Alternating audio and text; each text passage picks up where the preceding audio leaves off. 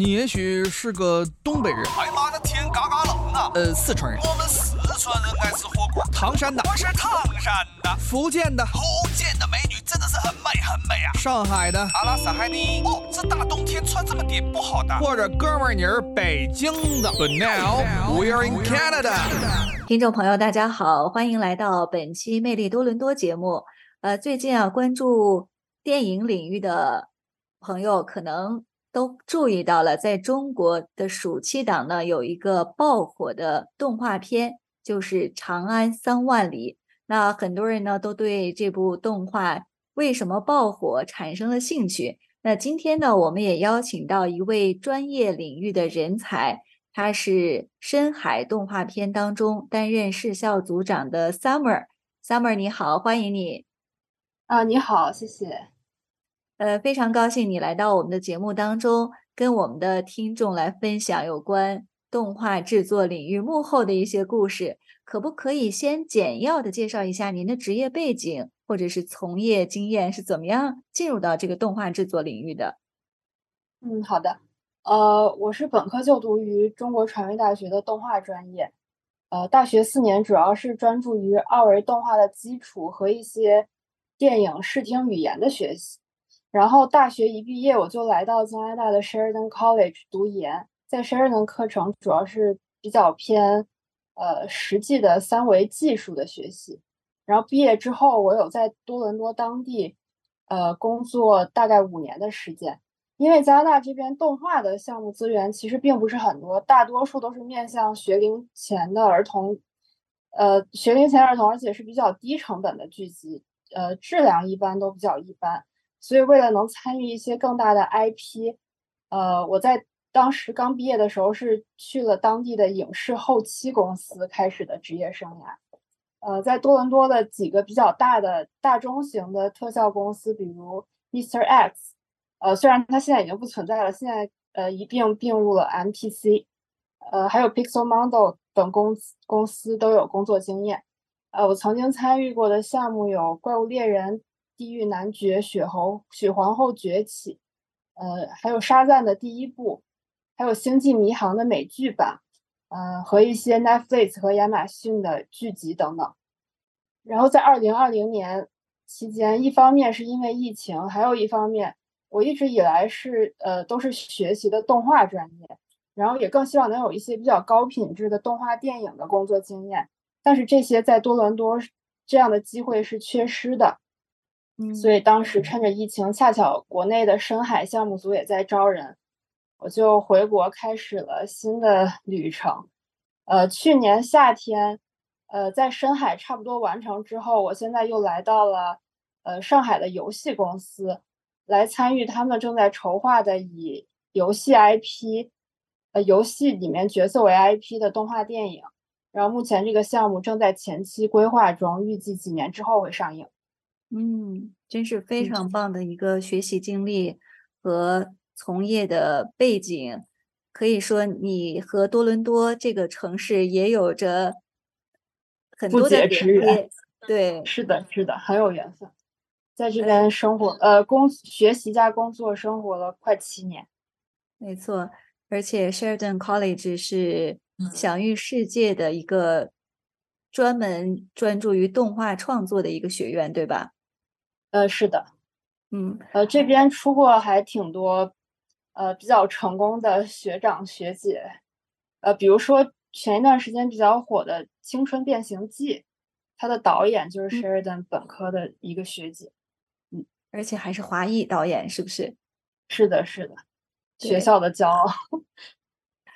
呃。我们之所以今天呢来和您呃分享你学习经历的这些故事，是因为我们看到中国的动画呢在近两年呢是可以说是迅速的崛起。因为之前我们关注到的动画片很多都是来自于美国或者是日本、韩国，那中国的动画片呢在早期几十年前可能有非常有名的创作，但是之后的商业化似乎并不成功，但是。今年一档一个春节档的动画片《深海》，呃，还有就是暑期档的《长安三万里》可以说是爆火，而且在海外的华人圈当中呢，也是引起了极大的关注。呃，所以今天我们就重点来分享一下中国动画的这个发展历程。呃，首先可不可以先讲一下最近爆火的这个《长安三万里》，你有没有去观看？有什么样的一个观后感？呃，我在第一它上映的第一时间。呃，基本第一天上映就去看了，然后当时看了之后，确实是非常的喜欢。呃，其实呃，它的画面整体来说都是非常不错的，尤其是里面有很多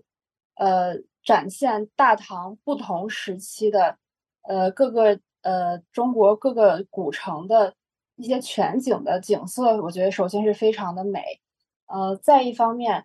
呃，这个呃。整个片子有两个半小时，但是看下来其实一点都不觉得，呃，乏累，就是可以说是 全程无尿点，呃，整个过程我都是非常的享受，呃，我觉得有一点就是，呃，他这次，呃，就是做《长安三万里》的这个公司追光，呃，长时间以来一直以很高的效率在出产动画长片。但是之前的片子都没有像《长安三万里》这样的反响，我觉得很重要的一个原因就是因为它专注于踏实的把整个故事讲出来，呃，叙事非常的平稳而且完整，呃，不像之前的有一些片子里，呃，是有一些其实不是很必要的多余的一些呃内容在里面，呃。其实视效方面的话，并不是非常的复杂，呃，但是它又是呃全程以比较高的一个平比较高的平均水准完整的展现出来，也是它非常优秀的一个方面。嗯，对我们普通观众去影院观看，呃，我们更多的是关注这个剧情啊，或者是影视的这个效果展现出来的外在的这些内容。但是您专业领域一分析，就是从内部的视效制作，或者是故事情节等等，呃，可不可以给我们分享一下您个人啊最喜欢的一个镜头或者是片段吗？哦，我最喜欢的片段必然是，呃，中间，呃，《将进酒》《将进酒》那一段，呃，那一段可以说是把李白的这首诗歌，呃，以非常魔幻现实主义的方式展现出来。呃，画面是非常华丽华美的，呃，非常充分的展现了诗歌里面的一把诗歌里面一些诗词很具象化的展现出来，呃，确实非常非常漂亮，很推荐大家去亲自看一下。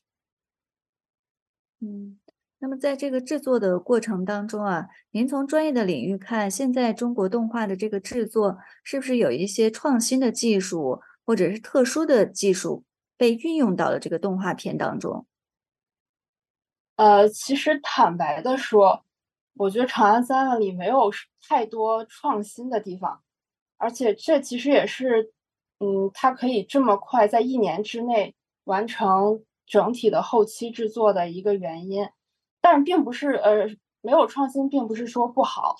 呃，其实我觉得它的最大优点是，呃，这个工作室是以，呃。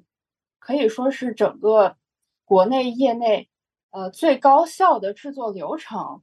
呃，来为整个故事服务的这个片子，应该说整体还是更多的是为故事去服务，去专注于怎么讲好这个故事。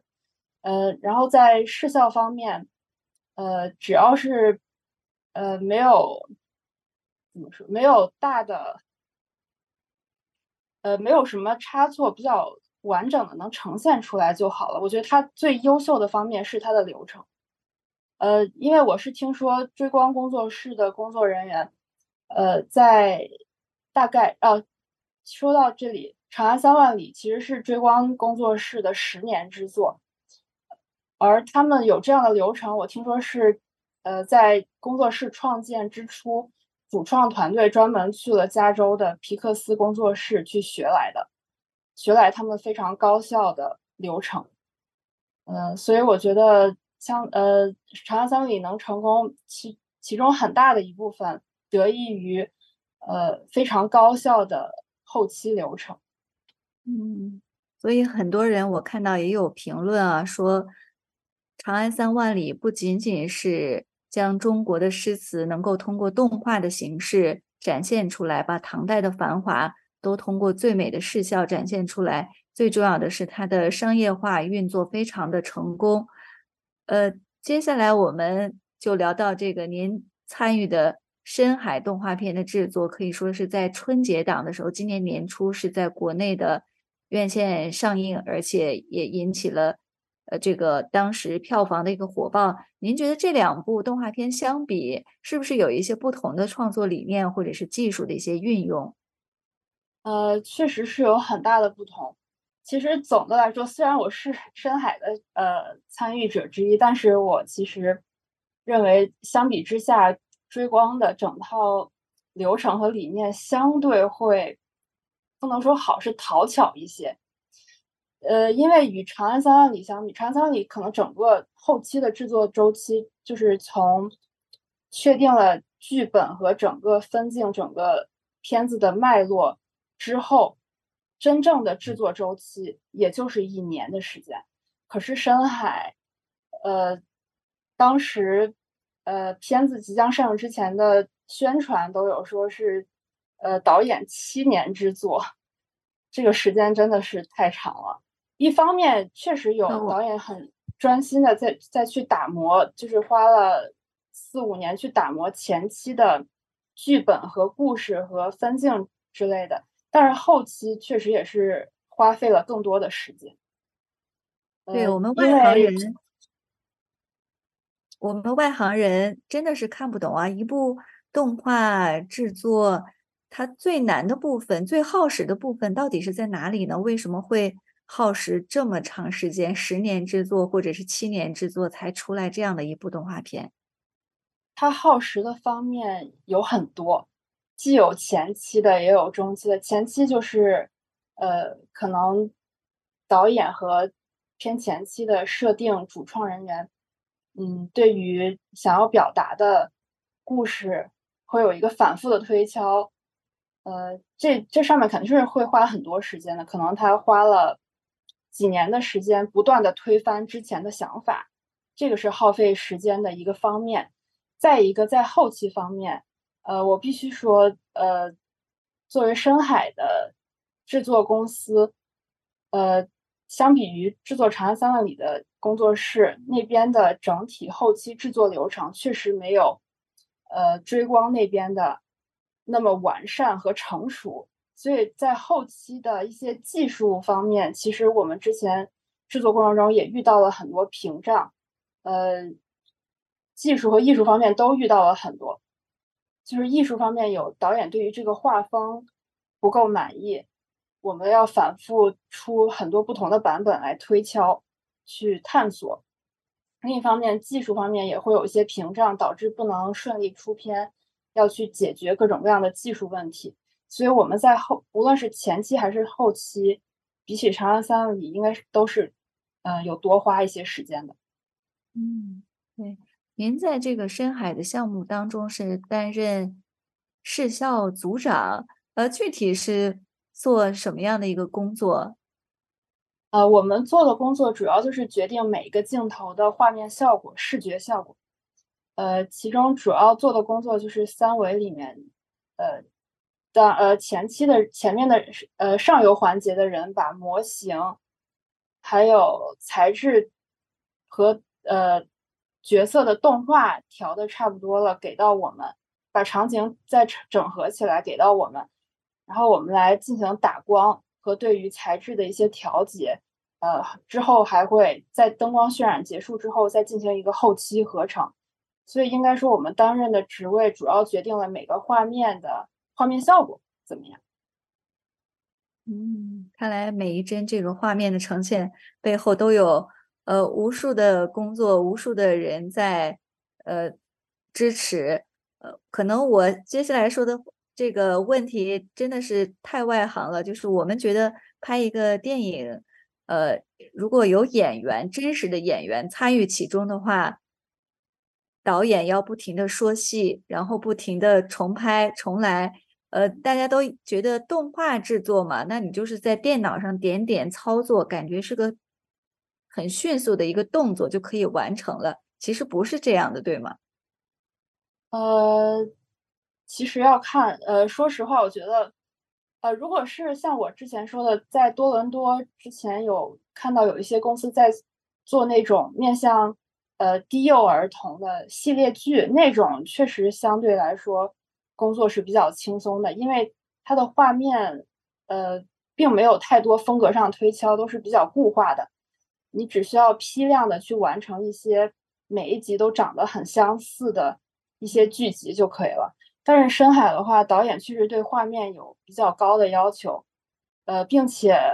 不同于写实的电影，写实电影有时候也会需要我们这种呃三维后期制作人员，但是写实电影你只需要把它渲染的看起来像真的就可以了，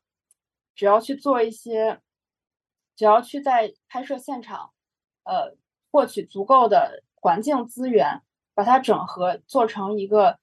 呃，高范围贴图，呃，俗称为 HDR 高动态范围贴图，呃，用这种这样这样的一种技术，就很容易达到写实的灯光效果。但是在深海里的话，呃，导演是对我们有额外要求，他是希望可以呈现出一些梦境和比较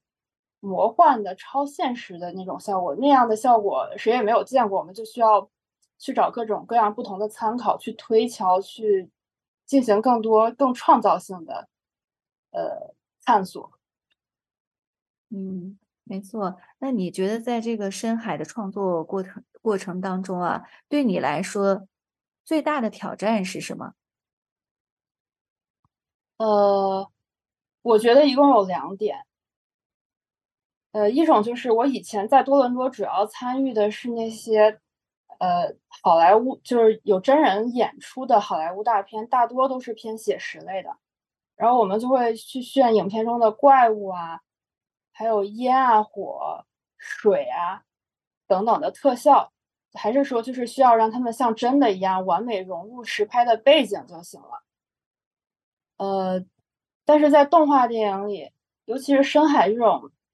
呃，是想在。风格上做出一些全新的探索的作品里，灯光渲染的工作就会挺有挑战性，因为要在保持一定的写实度的基础上，还要发挥一些创意来达到天马行空的效果。呃，这是一方面，呃，还有另一方面是，我加入深海的制作公司的时候，他们确实已经是进行到前期创意基本确定，要进入后期量产的时间了。我在这边的有一年半的时间里，为了赶电影上映，就免不了要加班。这个对于个人时间管理和抗压能力都是很大的挑战。不过我很庆幸这一年半我也是坚持下来了，并且感觉在技术和审美方面都有了比之前比较显著的提升。而且作为一个有管理经验的资深艺术家的话，也更加有底气了。嗯，对。没想到这个电影，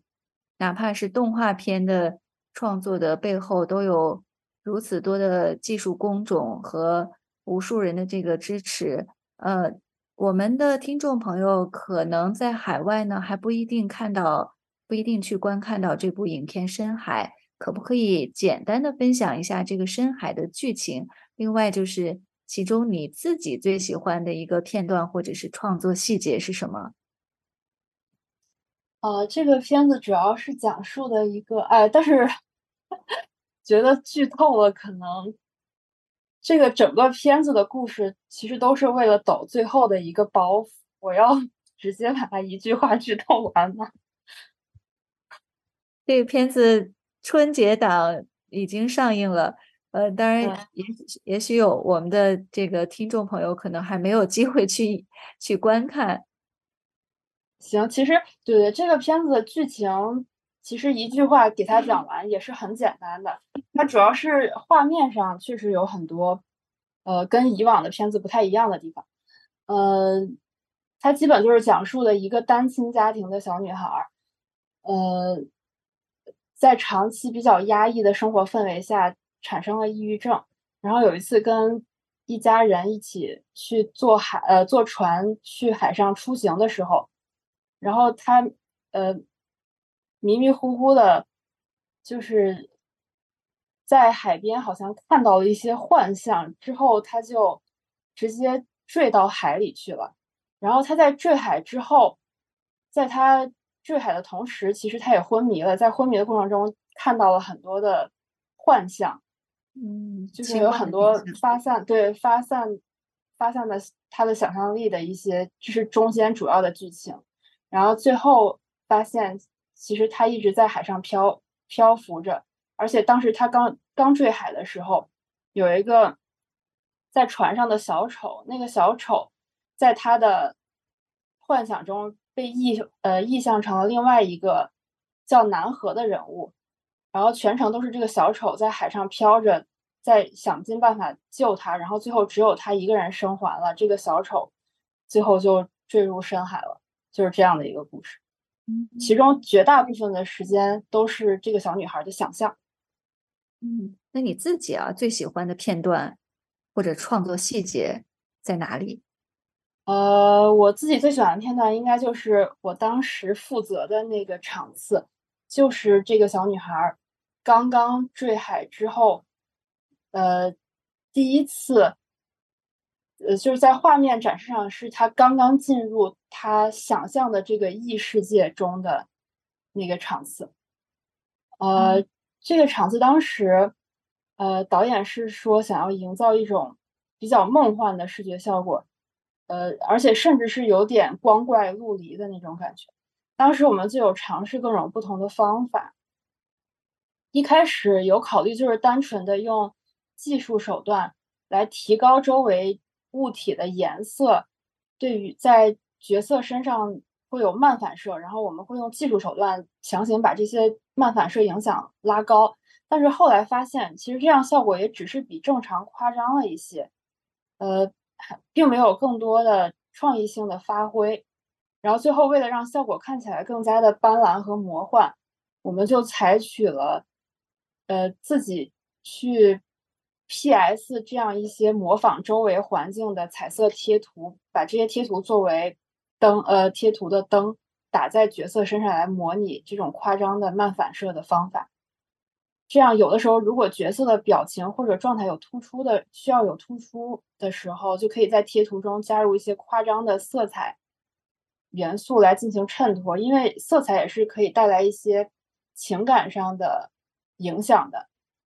嗯，然后最终的效果其实我还是挺满意的，可能也是，呃，就如网上一些评论说的，稍微有点花了，他们会觉得整个片子有点太五彩斑斓了。不过，就是对于刚刚进入异世界那一段的整体效果，我还比较满意。嗯，呃，真的是涉及到很多动画制作的术语，呃。这一次，大家之所以对《长安三万里》或者是之前上映的《深海》如此关注，是因为他们觉得这近年来中国动画产业呢是不断的蜕变和前行，现在达到了一个内容和商业化运作非常完美的一个结合。呃，所以借着这两个片子的上映啊，你怎么看当前中国动画产业的一个发展现状？嗯。其实，在呃九十年代到新千年的时候，就是我们小时候，呃，大家基本都是在看日漫或者是迪士尼梦工厂的那些电影长片。国内的动画，大家有印象的几乎都是低幼化的，即使有一些品质还可以的话，始终没有像日本那种有多种多样的题材非常惊艳，而且是全年龄向的作品。有很多就是成人也会觉得非常有感触、感动的作品。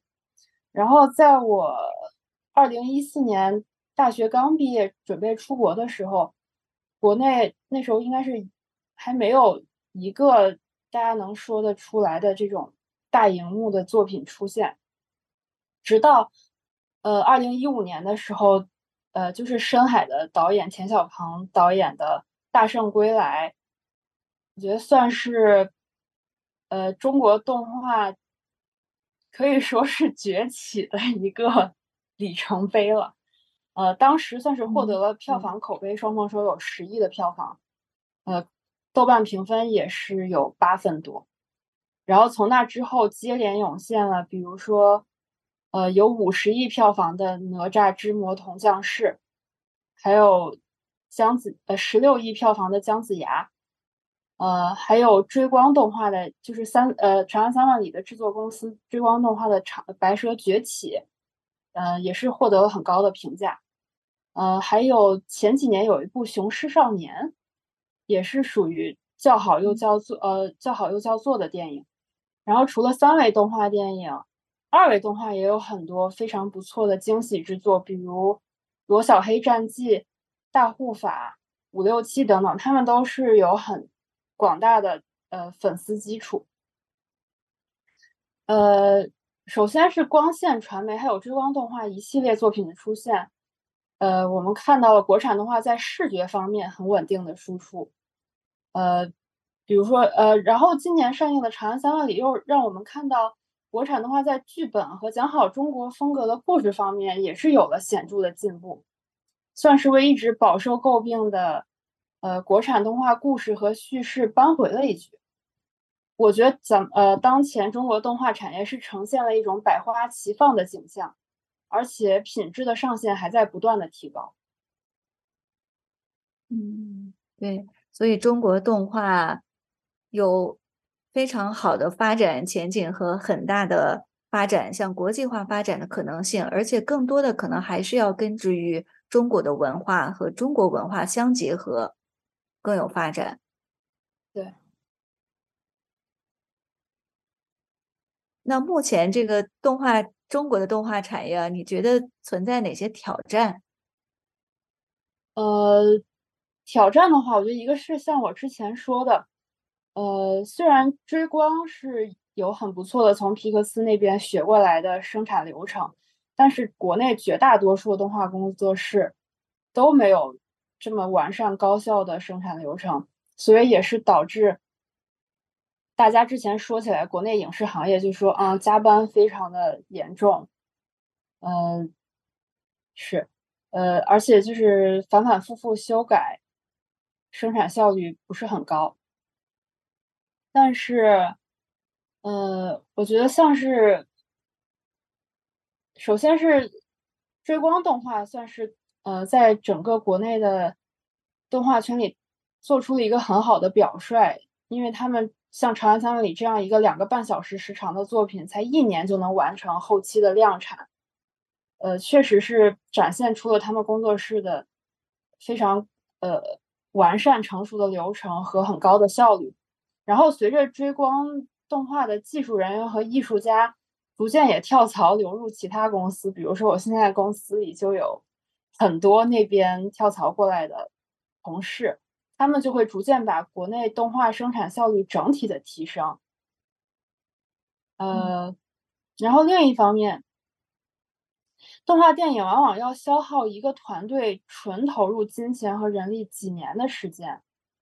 然后等到电影上映的时候，只能靠电影票房一次回本，而并且制作方只能拿到票房的三分之一。就像这次，虽然呃《深海》的票房也有九亿多，但是它没有回本，因为它之前有投整体的一个投入大概有三到四亿，然后。制作方只能拿到三分之一的话，大概要十三亿才能回本。所以，呃，这样赚钱能力明显不如有持续稳定的玩家、金钱投入还有广告收入的游戏公司。所以，动画行业人才流失现象是不可避免的。嗯，反呃，现在仍然还在动画公司制作一线的艺术家们，说实话，有一点为爱发电的感觉。但是还是希望《长安三万里》这次能带个好头，可以吸引更多的资本进入到动画电影领域。嗯，看来中国动画产业还有漫漫长路需要探索。呃，说到这个动画产业的人才啊，年轻人，你有什么样的建议可以给到那些特别希望想要进入动画产业的年轻人？呃，还是希望年轻人们可以。呃，坚持追求梦想，动画或许不是最高薪的职业，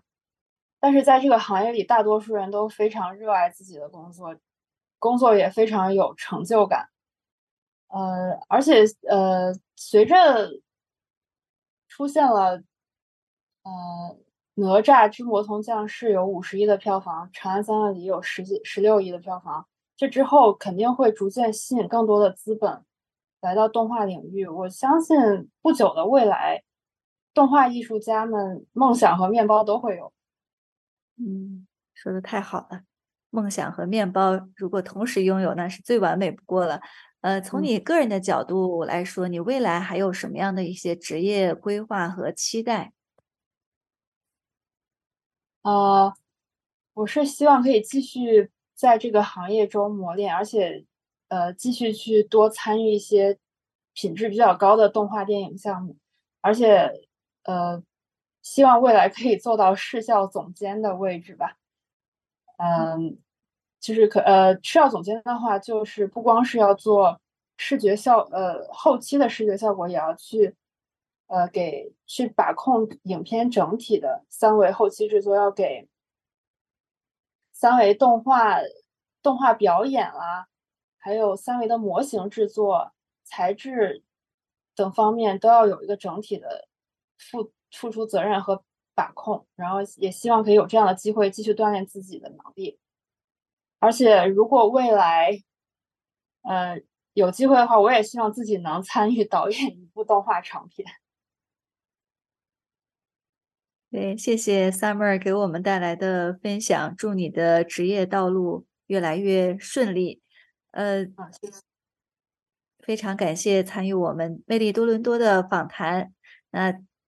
听众朋友，我们今天的魅力多伦多节目呢，到这里就结束了。非常感谢 Summer，非常感谢您的收听，再见。